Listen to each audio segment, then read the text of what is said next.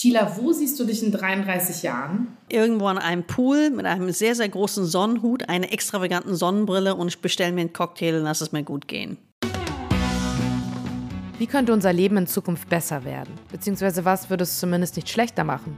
Mein Name ist Nora Gantenbrink und ich möchte in diesem Podcast mit meinen Gästen immer eine Stunde über sie selbst, ihre Arbeit, aber auch über den Ist- und vor allem über den Sollzustand in unserer Gesellschaft reden.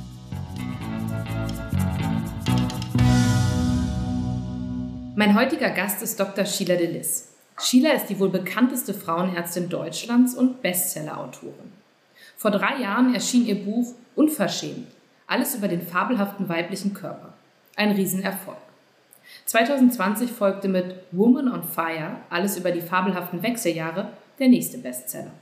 Die gebürtige Amerikanerin spricht mit ihrer offenen Art Frauen jeder Generation an.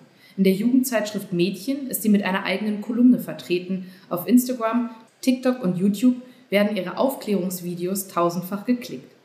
Von Sheila möchte ich heute erfahren, was Gynäkologie mit Netflix und Hormone mit Hollywood zu tun haben, was sie eigentlich von Dr. Sommer hält und warum Frauen immer noch so wenig über ihren Körper wissen. Und ich möchte sie fragen, was passieren muss, damit sich das in Zukunft endlich ändert. Sheila, ich begrüße dich ganz herzlich in diesem Podcast. Ich äh, habe deine Bücher natürlich ähm, gelesen und mich die ganze Zeit dabei gefragt, ich hätte dich eigentlich gebraucht vor vielen Jahren, als ich das erste Mal zum Frauenarzt gegangen bin. Herzlich willkommen. Vielen Dank. Danke, dass ich da sein darf.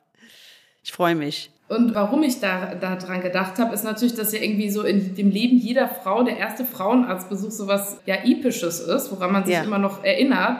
Und ähm, ich habe äh, auch in Vorbereitung auf diesen Podcast mit Freundinnen von mir gesprochen und alle haben ziemlich einstimmig gesagt, ihr erster Frauenarztbesuch war schrecklich. Ja. Das ist, kann, ich, kann ich auch mit, ein, mit einstimmen. Ja, bei mir war es auch furchtbar. Ja, ich hatte gelesen, du warst, also du bist in Amerika, New Jersey geboren, aber warst äh, als Teenager dann schon in Deutschland und mhm. bist mit 17, glaube ich, zum ersten Mal zum Frauenarzt gegangen, oder? Genau, richtig, genau, genau. Und äh, die war so unfreundlich. Ich meine, ich war ja eh nervös. Ne? Ich war ja eh nervös wegen der Sprache. Das erste Mal dahin. Du hast ja tausend Komplexe, weil du irgendwie denkst, jetzt musst du dich unten rum ausziehen, jetzt muss dir jemand dich unten angucken und so weiter. Aber ich war dazu auch noch so unfreundlich. Und da war das Problem, genau, da war das Problem, dass ich, glaube ich, die Pille, genau, ich habe die Pille gebraucht und ich habe ihr das gesagt und da war sie so, da hatte ich noch so ein bisschen was gesagt, wie mein Freund sagte noch das und das, ich meine, was man halt so sagt mit 17, ja, dann versuchst du halt irgendwas zu erzählen. Dann hat sie gesagt, na, der ist ja wohl der Experte da drauf. Und ich so, hab gedacht, was ist das jetzt? Und dann, ja. also die Antworten, die kamen, waren nur schnippig. Die waren nur schnippig. Und ähm, ich war, keine Ahnung, in zehn Minuten drin, draußen, wenn es hochkam. Und dann war die Frau an Empfang, also die Arzthelferin, die hat mir das Rezept in die Hand gedrückt und hat gesagt, am Anfang passt du bitte noch ein bisschen auf, es kann ja immer noch was schief gehen und so weiter. Und eine Frage hast, ruft an und so. Und das war alles. Ich bin völlig echt mit einer roten Bombe da rausgegangen aus der Frauenarztpraxis, habe gehofft, dass mich keiner sieht, wie ich das mhm. Gebäude verlasse, weißt du.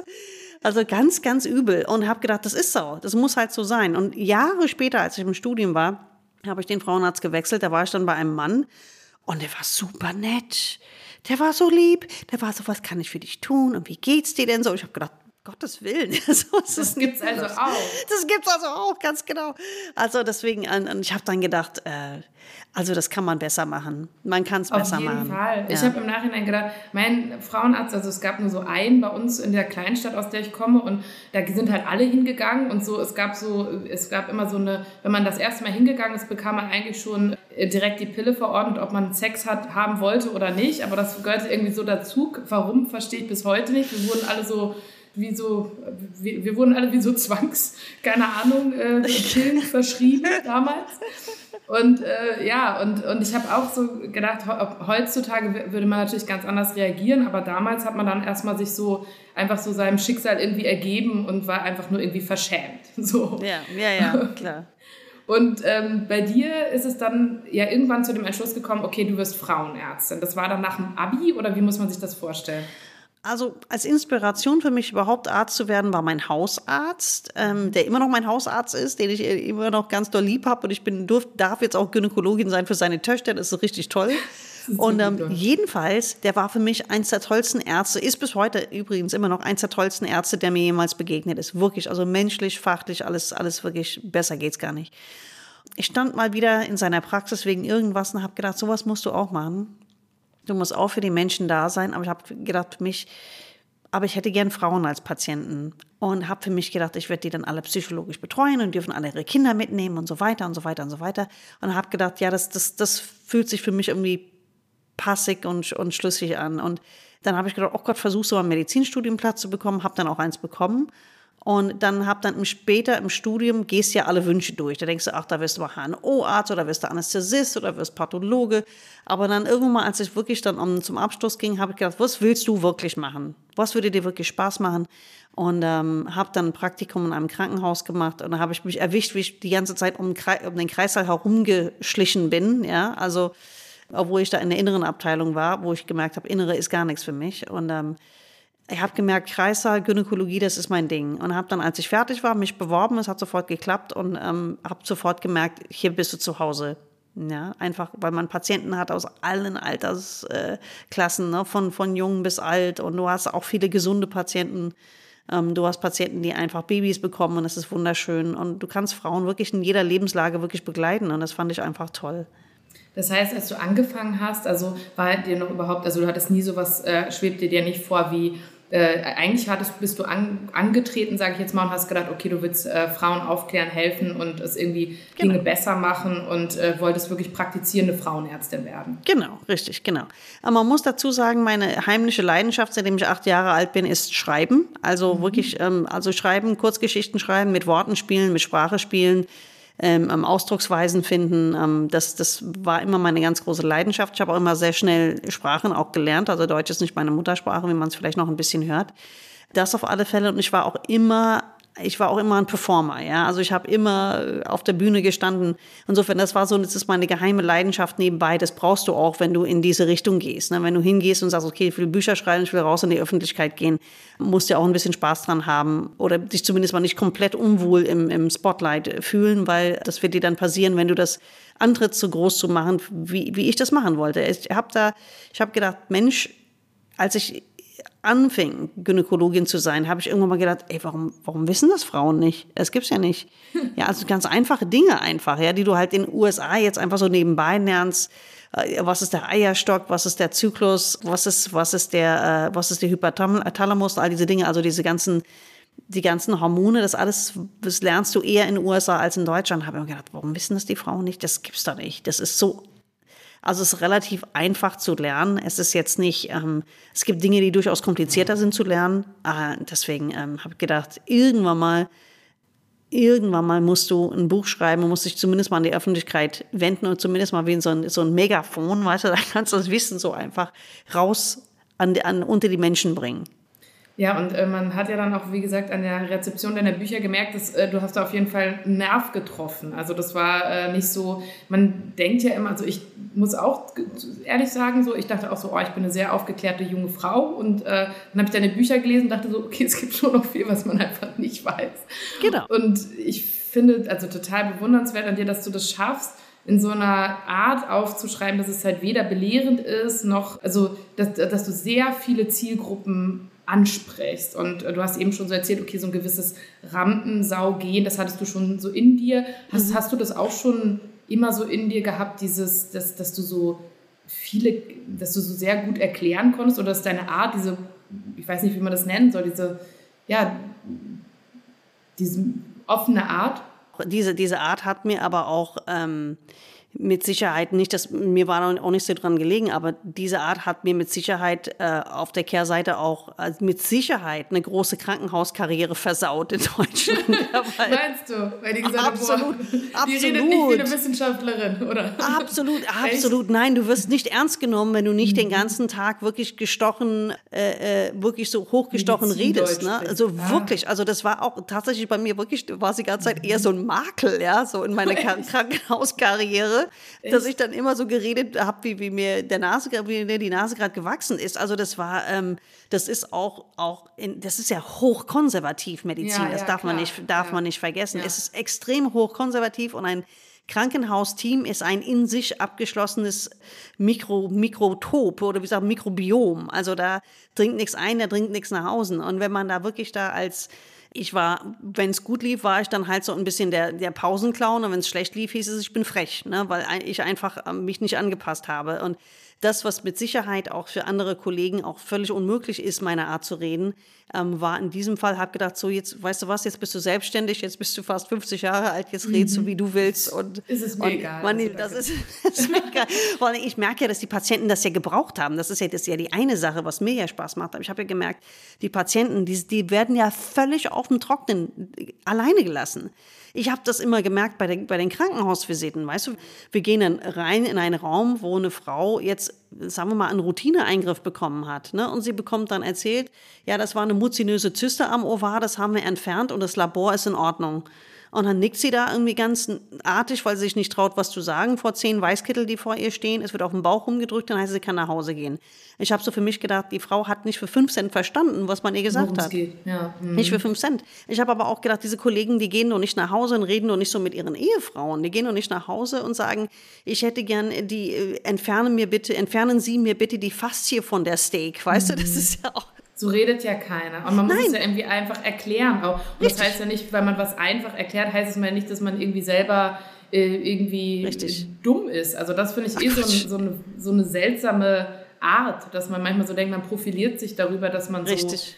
Und ich dachte auch, also würdest, dass sich das so ein bisschen geändert hat durch so Da mit Charme oder durch so Bücher, die eben auch komplexe Medizinthemen oder auch eben deine Bücher halt eben komplexe Medizinthemen sehr breit erzählen? Oder so würdest du sagen, da, da hat sich was verbessert oder ist es immer noch so, ach, hier gibt es so die Hardcore-Mediziner, die ihre Papers Richtig. veröffentlichen? Das, das ist, so. so. Nein, nein, das ist richtig so. Also wir mhm. sind wirklich, wir sind wirklich die Enfant terrible, also die äh, Julia Enders und, und ich und die Jael Adler. Also wir sind da wirklich die Außen, also wirklich die, die dann eher unkonventionell sind. Ne? Und ich meine, mhm. es gibt ja einen Grund, warum wir, warum wir das machen. Einfach, weil wir alle das Bedürfnis haben, auch wirklich diese Dinge auch wirklich ähm, auch, auch zu erzählen und wirklich ähm, auch gerade Damenscham. Ne? Das hat sie ja so klasse gemacht, wie sie dann einfach erklärt hat, wie man, wie der Darm funktioniert. Und sie hat es auch wirklich wissenschaftlich fundiert, richtig sehr, sehr gut gemacht. Oder Yael Adler auch total toll, wie sie die Hautschichten erklärt.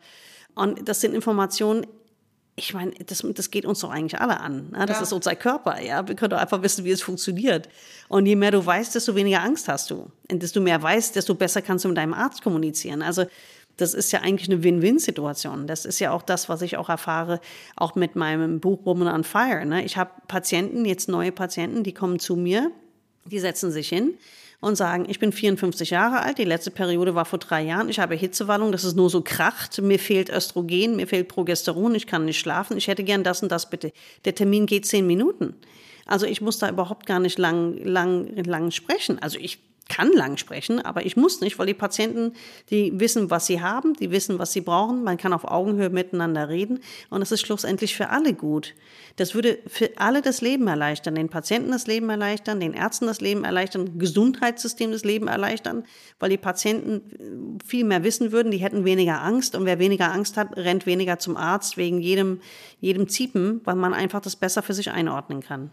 Das finde ich total interessant. Hast du denn das Gefühl, dass sich da was, also weil du äh, triffst natürlich jetzt auch ähm, viele junge Frauen, die zum ersten Mal zum Frauenarzt kommen, hast du das Gefühl, dass die schon aufgeklärter sind als vielleicht vor 10, 20 Jahren? Das auf alle Fälle. Also ich sag mal so die ganz, die ganz junge Generation. Wie nennt man sie jetzt? Äh, Generation sind, Z? Sind wir Z, Gen Z? Ich, sind wir, Gen ja. Z. Ne? Ich war, glaube ich, noch Y und jetzt ist, glaube ich, Z. Ja. Gen Z. Ähm, die sind schon, äh, viele von denen, ähm, gerade die, die auch sich äh, gerne engagieren in sozialen Medien, wissen häufig wirklich, also das heißt jetzt zum Beispiel jetzt alles, was außen ist, ist Vulva und alles, was innen ist, ist Vagina und die Periode darf man sich nicht für schämen und sowas. Also es gibt schon sehr, sehr viele, die eher progressiv denken. Ähm, nicht alle natürlich, aber eher als vor 20 Jahren auf alle Fälle. Mhm. Ja, weil ich habe mich nämlich tatsächlich, also im Vorfeld nochmal, habe ich mir nochmal so alte Dr. Sommer, äh, also das war ja so ne, der, die Stimme meiner Zeit dann halt ja, ähm, und ja. habe mir so Kolumnen angeguckt und im Nachhinein natürlich sind das so, natürlich, also es gibt keine dummen Fragen, aber das waren ja schon so Sachen, wie kann man vom Küssen schwanger werden, ja. kann mein Freund in mir feststecken, wenn ich einen Scheidenkrampf bekomme, ja. kann man vom Sperma im Badewasser schwanger werden und eine habe ich sogar gefunden, Maria 14, Seit zwei Wochen habe ich einen Freund, wir unternehmen viel zusammen und ich weiß, er ist die Liebe meines Lebens. Aber einmal saßen wir auf einer Parkbank und er küsste mich, dann habe ich ihn geküsst. Dabei legte er seine Hand auf meinen Schenkel und fasste mir schließlich zwischen die Beine. Also griff auch ich ihm zwischen die Beine und spürte dort einen flaschenähnlichen Gegenstand. Kann es sein, dass mein Freund heimlich trinkt? Und dann habe ich gedacht, mein Gott, also die Fragen, da fehlt nun Oh wirklich Gott, die das Basics. ist, ne? da blutet einem Also, das Herz. ja. Oder die Armen, die wirklich die Armen. Oh Gott, kannst du erstmal. Also das, das hat sich schon verbessert. Das, ist, ja, Das also denke ich schon. Ja. Es, es gibt schon, also ich meine, wir kriegen ja über, über TikTok, über unser Account Dr. Sex, kriegen wir ja auch wahnsinnig viele Fragen, auch die einem auch wirklich, wo einem auch wirklich so das Herz blutet. Ne? Und viele schreiben mir dann einfach über Instagram, weil es dann anonymisierter geht und es nicht jeder liest. Ich habe auch übrigens auch keine Zeit, alles zu beantworten, obwohl ich das gern tun würde, aber ich kriege jeden Tag mehrere hundert Anfragen. Das geht leider gar nicht. Wow. Aber da kommen auch manche Anfragen auch so, ja, das, was rauskommt, ich habe braunes Zeug in der Unterhose, kann das die erste Periode sein und so, wo man denkt, oh mein, du arme Maus, ne, wo, was ist denn bei dir zu Hause, dass du das dich nicht traust, das deine Eltern zu fragen, deine Mama zu fragen, ne? Das ist, das ist schon, das, das macht einen schon manchmal traurig, wenn man das sieht, ne? Aber du kannst die Welt immer nur wirklich peu à peu verändern, ne? Es gibt ja diesen persischen Sprichwort, wie frisst man den Elefanten? Ne? Und dann lautet die Antwort ein Biss nach dem anderen. Ne? Es dauert einfach. Ja, das stimmt. Also einen Fuß vor den anderen setzen. So, aber Genau. das ähm, ist ja schon mal trotzdem interessant, dass du sagst, der Ist-Zustand ist eigentlich, also eigentlich schon besser. Also es kommen auch viele, die, die ganz gut aufgeklärt sind oder die schon so ganz gut die Basics wissen. Was du gerade erzählt hast, interessiert mich total, weil das habe ich mich auch gefragt, als ich mir deine ganzen mit TikTok und alles angeguckt habe, habe ich mich gefragt, also hast du ein Social Media Team oder so? Also wie bewältigst du das eigentlich ähm, noch? Oder sind, also, oder muss man sich das so vorstellen, dass auch die Arzthelferinnen oder also in, bei dir dann, dass, dass die das machen? Oder Nee, nee, also es ist mittlerweile so gewachsen. Danke, dass dir das auffällt. Weil ist ja, wirklich, irre. Also Social mich Media gefragt, ist ein, ist ein Wann schläft die riesen... Frau, habe ich mich gefragt. Das ist, nein, nein, nein, das ist ein, das ist ein riesen, riesen Ding. Also die TikTok-Videos habe ich ein Produktionsteam, die reisen an, die machen das in meiner Praxis und die machen sonst alles andere. Das Verarbeiten, das Posten, all diese Dinge, ähm, das machen die.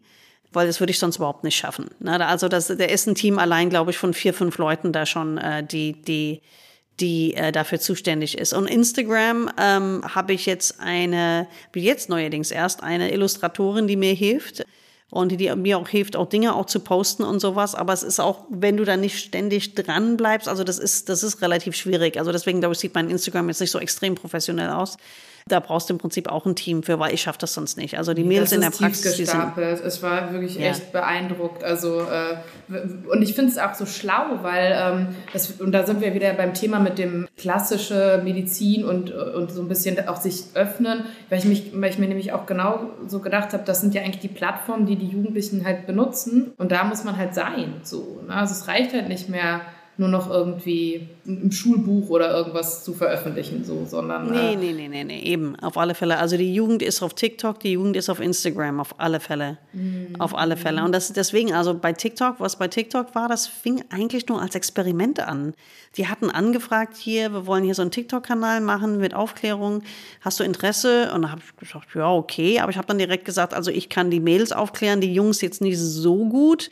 Aber ich habe einen Kumpel, der Volker, der ist Urologe, der macht das bestimmt auch. Und deswegen teilen wir uns das. Wir haben da, am Anfang haben wir gedacht, okay. Und wir waren ruckzuck, ruckzuck haben wir Follower gehabt, ich glaube über 100.000 innerhalb der ersten, der ersten Woche oder sowas. Das war Wahnsinn. Das war wirklich Wahnsinn. Und die Fragen, die kommen ja immer noch nur so rein. Also manche Posts haben ja über 1000 Fragen dabei, ne? Also manche, manche Videos. Das ist Wahnsinn. Wir haben Videos mit, mit mehreren Millionen Klicks. Das ist, das ist schon, oder Views. was ist das, ist erfolgreichste Video? Das würde mich mal interessieren. ähm, ich glaube, bei mir ist das erfolgreichste Video das mit der Entjungferung. Ah, also da ja, habe ich okay, mit dem Mhm. Nutella-Glas mit der Gurke, wo ich das einfach zeige, dass viele sich das immer noch so vorstellen. Und es ist, ähm, das ist witzig. Ich habe das einer Bekannten gezeigt, die auch mal für uns gebabysittet hat. Also eine Frau, die deutlich über 20 ist. Die hat gesagt, oh, sie wusste das nicht. Sie dachte, das ist auch so, dass da einfach so plopp so ein Loch reingestochen wird wenn man entjungfern wird.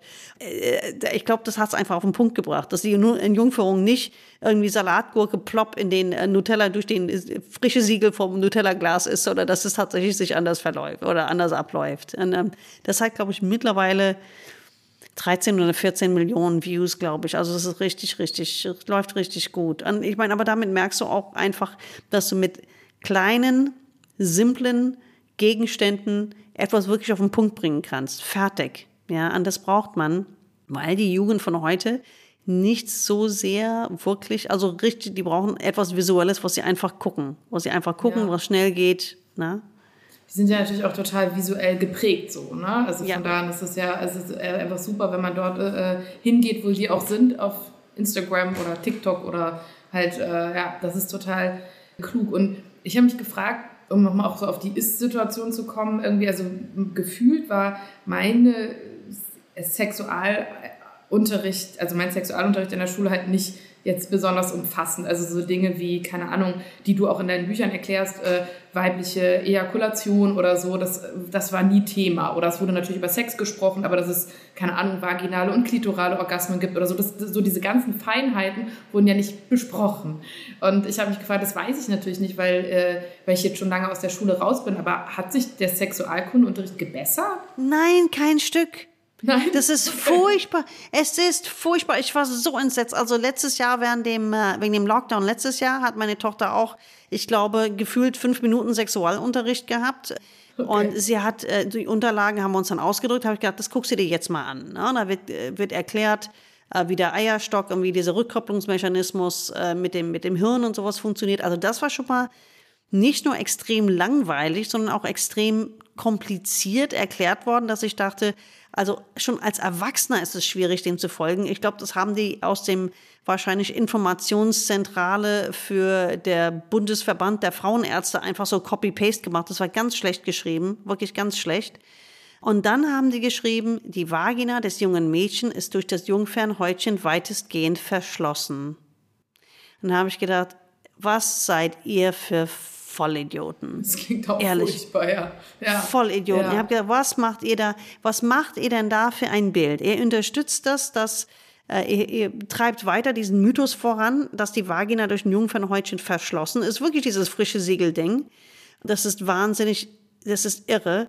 Und vor allem, es bringt ja ganz viele Probleme noch nach sich. Ne? Es gibt ganz viele gerade auch aus äh, muslimischen Kreisen, aber auch aus anderen Kreisen, auch eher vielleicht konservativ geprägten Familien, die glauben, dass du bluten musst beim ersten Sex.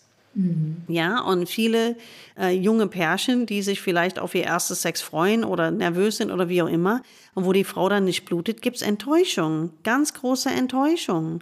Und das wie, ist immer noch so? Ja. Das ist der Wahnsinn. Ich das muss immer daran denken, so. meine Oma hat mir immer erzählt, dass es früher auf dem Dorf so war, dass wenn man seine Frau entjungfert hatte, die natürlich Jungfrau sein musste, also nach der Hochzeit, dann hat man das, Blut, das blutbeschmierte Bettlaken rausgehängt.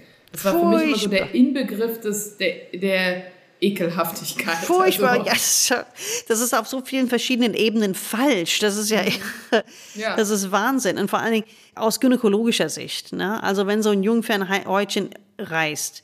Das gibt es manchmal bei älteren Frauen, die, wo das Jungfernhäutchen recht hoch ist und noch sehr, sehr prominent ist. Und man macht eine Untersuchung, dann kann es einreißen. Das ist nicht schlimm. Das ist wirklich nicht schlimm. Erstens kann es wieder heilen. Also es ist nicht so, das bleibt dann eingerissen und bist dann für immer irgendwie defekt, sondern dass das heilt dann einfach wieder. Aber die Fälle von den, und vor allen Dingen blutet es auch nicht so extremst viel. Also dieses Märchen von wegen, es, es blutet extremst viel, dann ist alles voll. Auch das ist falsch. Wann es aber allerdings extrem blutet, ist, wenn die Vagina einreißt. Und die reißt dann ein, wenn die Frau verkrampft ist. Die reißt dann sozusagen in eine gerade Linie so ein bisschen nach unten ein, die Haut reißt ein bisschen ein. Und wenn die Frau verkrampft ist und es heißt, ja, das Ding muss da aber trotzdem irgendwie rein. Ja, und dann, dann kann das richtig doll bluten. Und das ist natürlich sehr, sehr bedenklich. Ne? Ja. Das, das ist ja kein, kein, kein schönes Erlebnis, sondern es hat eher etwas mit, ähm, ja, mit Verletzungen zu tun und das ist schlecht. Klar, also, und das ist super interessant, was du sagst, weil ich habe mich auch gefragt, in deinen Buch, Büchern auch räumst du ja mit ganz vielen Mythen auf, die immer noch verankert sind in unseren äh, ja, in unseren Denkweisen so. Und ähm, ich habe mich gefragt, warum dauert das eigentlich so lange, bis man die ausräumt? Also wa was ist deine Erklärung dazu? Also warum? Bis man sie ausrottet. Ich glaube, es müssen so eins, zwei Generationen vergehen, ne, bis man die komplett, also bis all die Leute, die das immer noch fest dran glauben, bis es die einfach nicht mehr gibt. Ich weiß auch nicht. Also ich glaube, das, das, sind einfach ein, zwei Lebenszyklen, die man einfach so braucht, um die, um die auszurotten. Und auch dann wird es Leute geben, die da, die immer noch dran festhalten. Das wird's, wird sein. Aber ähm, guck mal, früher in den, was war das, in den 70ern hat man gesagt, war Stillen total verpönt. Hat man gesagt, Stillen ist ganz schlecht. Das ist ganz schlecht für die Kinder, das ist ganz schlecht. Die Kinder kriegen ganz viele Giftstoffe aus der Muttermilch und so weiter. Dann ist man zwischendurch zur, zur Stillpolizei übergegangen. Ja, da wurde Stillen militärisch durchgesetzt und wer nicht gestillt hat, wo war dann auch verpönt. Und jetzt ist man, glaube ich, mittlerweile, hoffe ich zumindest, mal ein bisschen entspannter. Mhm. Aber es braucht halt, es braucht bis solche festgefahrenen Denkweisen dann wirklich endgültig das Zeitliche segnen, glaube ich. Ja, ich fand es interessant, du hast zum Beispiel einmal erzählt, also um mal so ein Beispiel für so einen Mythos zu nennen, halt, oder das schreibst du auch in deinem Buch, ähm, dass immer gesagt wird, ja, eine Frau hat zum Beispiel eine trockene Vagina oder so. Und dass das genau. überhaupt nicht, nicht gibt. Also, dass man, ne, also das, es gibt keine trockene genau. Vagina zum Beispiel. Genau, das ist genau. Quatsch. Ne? Genau, genau. Also es gibt eher mal, dass die, dass die zu dünn ist, dass die Haut zu dünn ist. Vielleicht ist sie in der Folge jetzt nicht feucht, aber das Problem ist nicht, dass sie wenn die Vagina brennt und wehtut, gerade wenn man Hormonmangel hat, dann ist es nicht, weil sie trocken ist. Das würde ja beinhalten. Und das ist das, was mich immer tierisch aufregt. Diese ganzen Produkte, die verkauft werden, um die Vagina wieder zu befeuchten und wegen Scheidentrockenheit. Ich meine, ich stehe mit diesem Begriff ja eh auf Kriegsfuß, ne? weil es wird den mhm. Frauen was verkauft. So nach dem Motto, wenn du dir die Vagina damit einschmierst, dann tut es nicht mehr weh beim Sex und dann hast du keine Probleme mehr. Aber es ist, das ist, das ist eine Falschheit. Das ist wirklich, das ist eine, eine falsche Behauptung. Die Vagina wird nicht trocken. Was passiert ist, die Vaginalhaut wird dünn. Die dünnt richtig aus bei Hormonmangel. Also zum Beispiel, wenn die letzte Periode länger her ist. Und da haben wir das Problem. Das ist das Problem. Und da kannst du noch Cremes für 100 Euro kaufen und draufschmieren. Es wird das Problem nicht lindern. Es wird nicht helfen.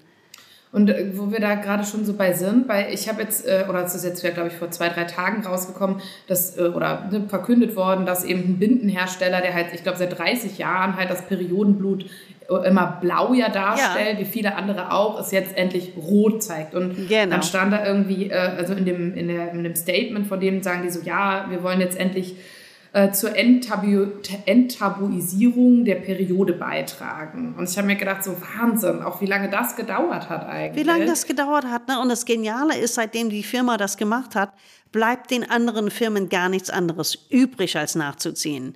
Das ist ja das Geniale. Aber da fragst du dich auch, warum hat die Marketingabteilung so lange dafür gebraucht? Mhm. Über wie viele Hürden mussten die da springen, bis endlich, wahrscheinlich, ich nehme mal an, die Herren in den grauen Anzügen das abgenickt haben. Die haben wahrscheinlich immer noch gedacht, das ist irgendwie eklig, das würde irgendwie die Leute irgendwie abturnen, aber im Gegenteil, ich glaube, das ist überall auf positive Resonanz gestoßen. Ja, also ich habe das, äh, ich habe da nur positive Sachen eigentlich äh, zu gesehen und ich finde, das ist ja, also ich habe das als Fortschritt empfunden und mich würde halt eben interessieren, ob du so sagst, so, oh ja, endlich, oder ob du so denkst, okay, das sind zumindest auch, also ob du das auch positiv empfindest. Ja, absolut. Nee, nee, ja. absolut. Ich, ich, ich applaudiere das auf alle Fälle. Ich empfinde es auf alle Fälle als was Positives. Natürlich hat es verdammt lang gedauert, aber es fängt, er hat jetzt einer zumindest den Anfang gemacht. Mhm. Einer hat den Anfang gemacht. Und damit ist die Tür, finde ich, so aufgestoßen. Jetzt müssen alle anderen nachziehen. Ja, das ist, das ist schon gut. Und das, ja. und es geht, es funktioniert nur so ich hatte eben auch, oder auch mit der Besteuerung auf Periodenprodukte, also so insgesamt natürlich äh, muss man sagen, ist es immer noch zu wenig, aber es passieren zumindest Dinge so gerade, Richtig. oder? Richtig, absolut. Und ich habe ähm, vor zwei Jahren war das, ähm, erschien, da erschien im SZ-Magazin ein Artikel mit der Überschrift, was Frauen krank macht. In der Medizin wird von wird vor allem am Mann geforscht, getestet, gelehrt. Für Frauen kann das lebensgefährlich sein.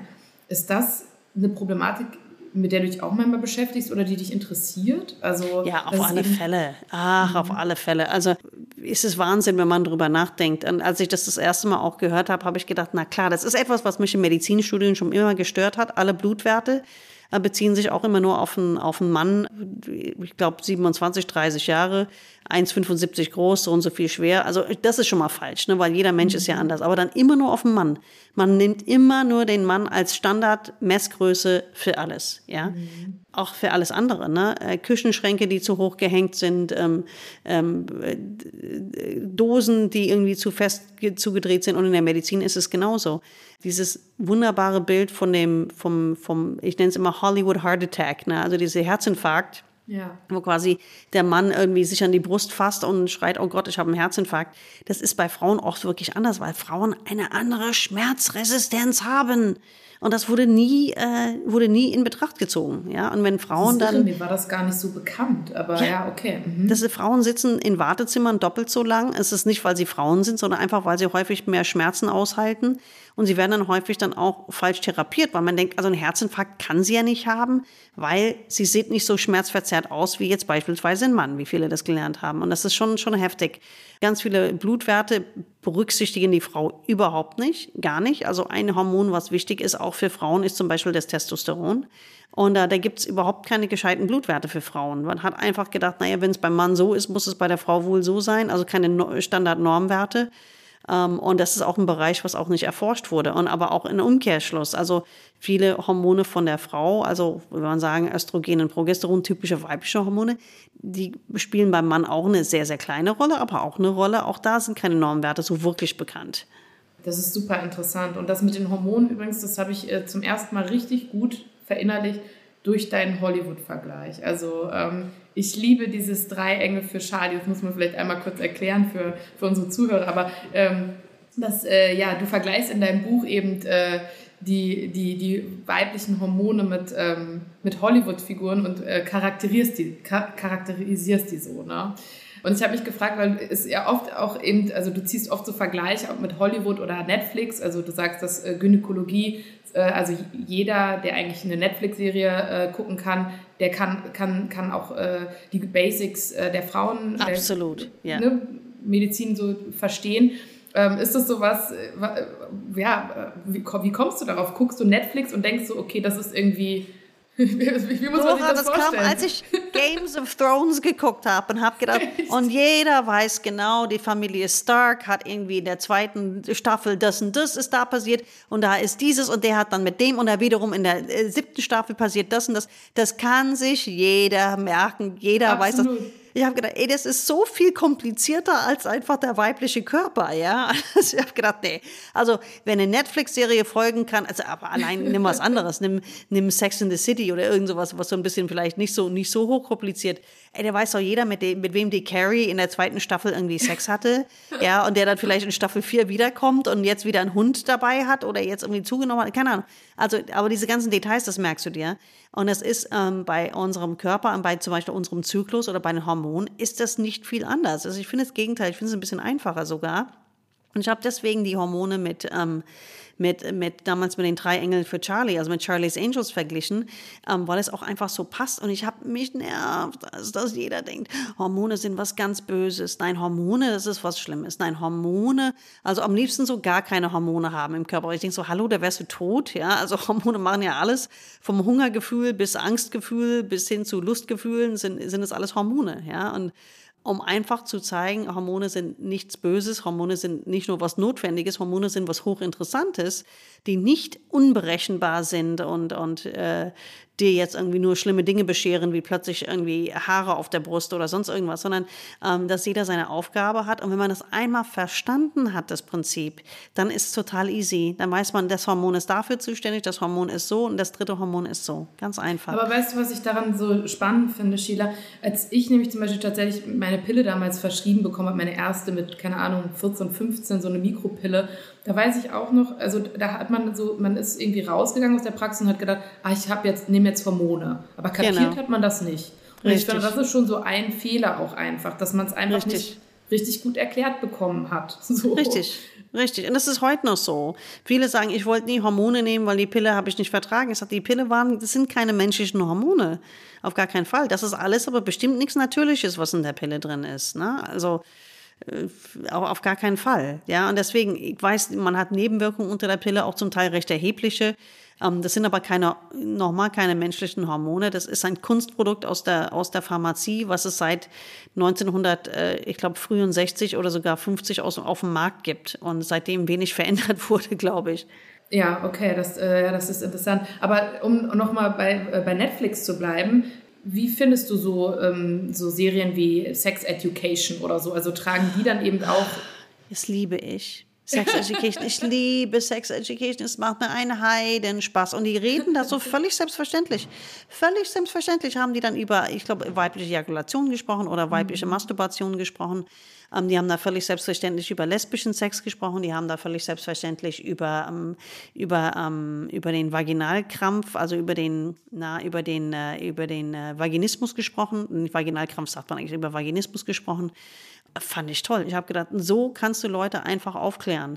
Einfach mit Geschichten, mit Charakteren, die sie interessieren. Super Bombe. Ich liebe die Sendung. Die ist klasse. Ich würde wünschen, dass, dass die Deutschen sowas auf die, auf die Reihe bekommen und dass die Deutschen auch so eine Netflix-Serie machen. Das fände ich richtig super. Ja, das ist keine äh, Netflix-Serie, aber tatsächlich, ich habe super gerne die, äh, diese Staffel oder die erste Staffel äh, von Princess Charming geguckt. Ähm, und das ist ja diese erste lesbische äh, Dating-Show. Und das fand ich auch irgendwie einfach so Hammer. Da waren so coole Frauen und die haben auch so völlig, genau wie du sagst, selbstverständlich irgendwie über halt, äh, ja, keine Ahnung, äh, ihre Vulven gesprochen und die gefeiert. Und ich fand das echt super cool. Und da habe ich schon gedacht, okay, ähm, da, da passiert ja auch endlich was, offenbar. So. Und jetzt haben wir viel über so jüngere Menschen auch gesprochen, aber ähm, das will ich nicht vernachlässigen, weil du hast ja auch, also mit deinem zweiten Buch, wo es eben ähm, um die Wechseljahre geht, hast du ja auch einfach einen Riesenerfolg gelandet. Und ähm, das waren dann ja vor allem halt eben Frauen, die, die schon ein bisschen älter waren. Hast du das Gefühl so, dass, dass dann die älteren Frauen es komisch finden, dass du auch auf TikTok bist? Oder hast du das Gefühl, das ist eigentlich deinen Patienten komplett egal? Hauptsache, du erklärst ihnen das so.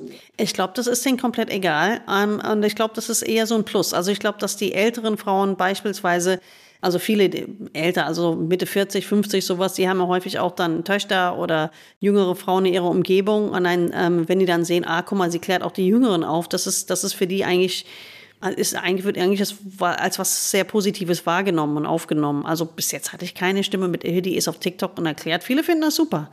Es ist ja das eine ist ja kurz und knackig. TikTok ist kurz, knackig, prägnant to the point und ähm, ja. dass die einfach sehen, dass auch die Jüngere auch davon profitieren auch. Ne?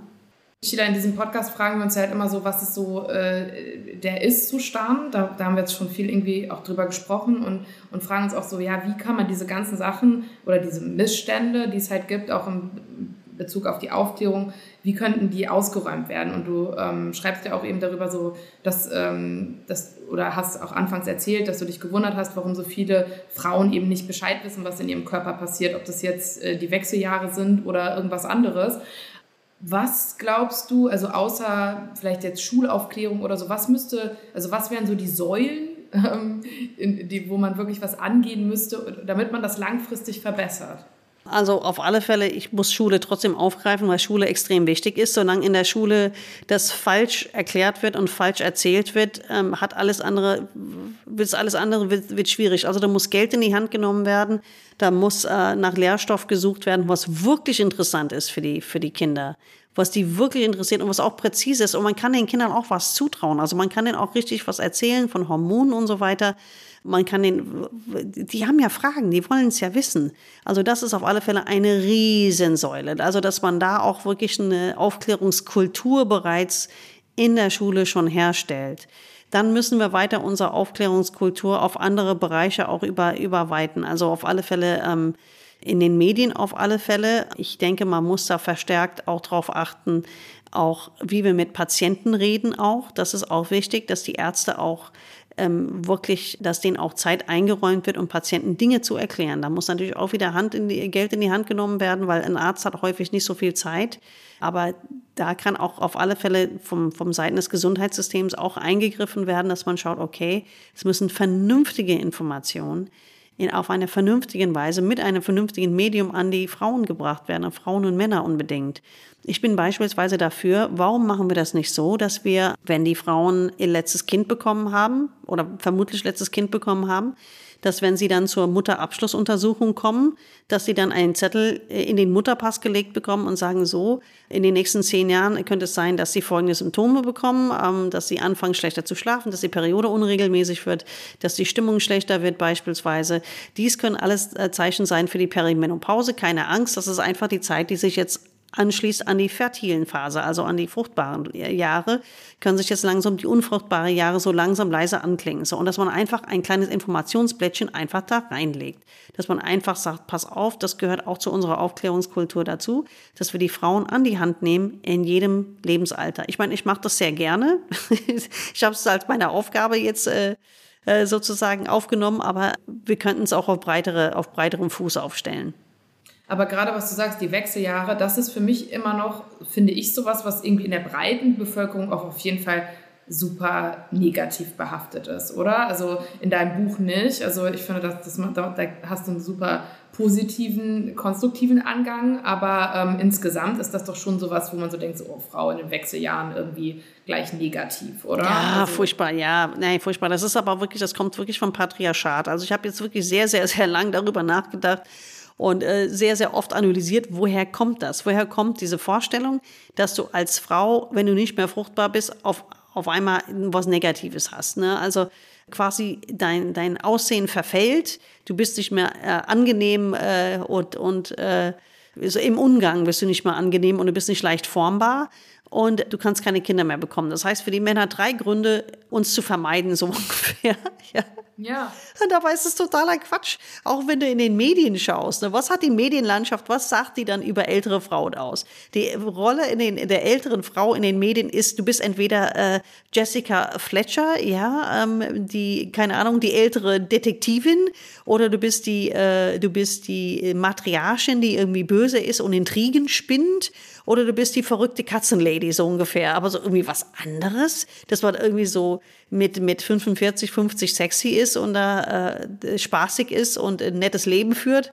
Diesen Modell haben wir bis jetzt selten vorgeführt bekommen in, in Hollywood oder auch hier im deutschen Fernsehen, sondern es ist eher immer wirklich so aus Männersicht. Ne? Dabei ist, ich finde es so Quatsch. Ich habe ich habe ich hab's gemerkt, dass ich selber in die Wechseljahre gekommen bin. Ja, also ich wurde äh, vieles, aber sicherlich nicht unsichtbar. Im Gegenteil. Also ich fand eher die früheren Jahre, wo ich mich da mit Kindern rumgeschleppt habe und voll gespuckt, Babytücher, also immer die Schulter hatte und sowas, da fühlte ich mich eher unsichtbar. Aber später dann nicht mehr. Ich habe gedacht, jetzt hast du wieder Zeit für dich. Jetzt weißt du genau, was du willst, was du nicht willst, wen du nicht mehr willst und was du definitiv auf alle Fälle in deinem Leben haben willst. Und ähm, das gibt eine wahnsinnige Kraft, einen wahnsinnigen Aufschub. Und das war mir ein Bedürfnis, das mit allen Frauen zu teilen. Ihr müsst keine Angst haben, das wird nochmal richtig, richtig cool. Also ich habe das gelesen und gedacht, so seltsam. Also da kann man sich fast, wenn man sich das alles so durchliest, drauf freuen. Richtig. Also der Sex wird besser und also, also viel, viele schöne Dinge erwarten uns in den Wechseljahren. Ähm, genau so. Und ähm, ja, was ich auch, was die Zukunft betrifft, äh, ziemlich hoffnungsvoll fand, was du geschrieben hast, ist ja, dass äh, es eigentlich ähm, total erstrebenswert ist, wenn Frauen, die auch je älter sie werden, weiterhin sehr viel Sex haben. Auch das ist ja so ein Mythos, ähm, der nicht stimmt einfach. Ne? Also, dass man, äh, genau. und was so die Wechseljahre einen irgendwie so suggerieren, man, man äh, ver, verblüht er irgendwie so und das ist eigentlich überhaupt nicht der Fall. Ähm Nein, also es muss vor allen Dingen auch überhaupt nicht sein. Also in den Wechseljahren, du musst ein bisschen anders leben, das auf alle Fälle. Du musst mehr auf deine Ernährung achten, du musst... Äh, Wenig Alkohol, Alkohol habe ich gelesen. Ja, mit dem Alkohol ist tatsächlich so. Also man merkt es tatsächlich jeden Glas Wein am nächsten Tag, das ist wirklich so. Und du musst wirklich äh, auf deinen Körper achten. Das ist aber das Geniale, die Wechseljahre zwingen dich eigentlich mehr auf deinen Körper zu achten. Mhm. Die zwingen dich eigentlich mehr, um dich um dich selber zu kümmern. Und das ist schon toll. Und wenn du das tust, wenn du dem folgst, wenn du auf deinen Körper hörst und, und, und wirklich achtsam mit dir selber und mit deiner Zeit und mit deiner Energie umgehst, dann kannst du wirklich äh, eine super, super tolle zweite Lebenshälfte haben. Kann man das so plump formulieren, Sheila, und sagen, wer regelmäßig Sex hat, ob mit anderen Personen oder mit sich selbst, der Richtig. lebt länger? Tatsächlich. Auch das finde ich Tatsächlich.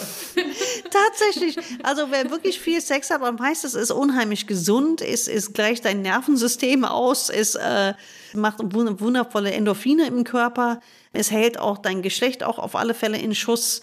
Also auf alle Fälle. Also ich kann da wirklich nur für Sex plädieren. Ne? Und da ist es sehr, sehr wichtig, dass wir einen, einen offenen, gesunden Umgang endlich haben mit dem Thema Sex und es nicht mal als etwas Schmutziges oder Verpöntes oder sonst irgendwas behandeln oder sehen, sondern wirklich das einfach feiern als, als gesunde, tolle Sache. Das macht übrigens, das, ähm, das ist auch so ein bisschen so dieses puritanische Gesellschaftsbild, was wir hier haben oder ein bisschen sehr ich sag mal, äh, wahrscheinlich äh, von den, sehr, sehr kirchlich geprägt, glaube ich, dass Sexualität was Negatives sein soll.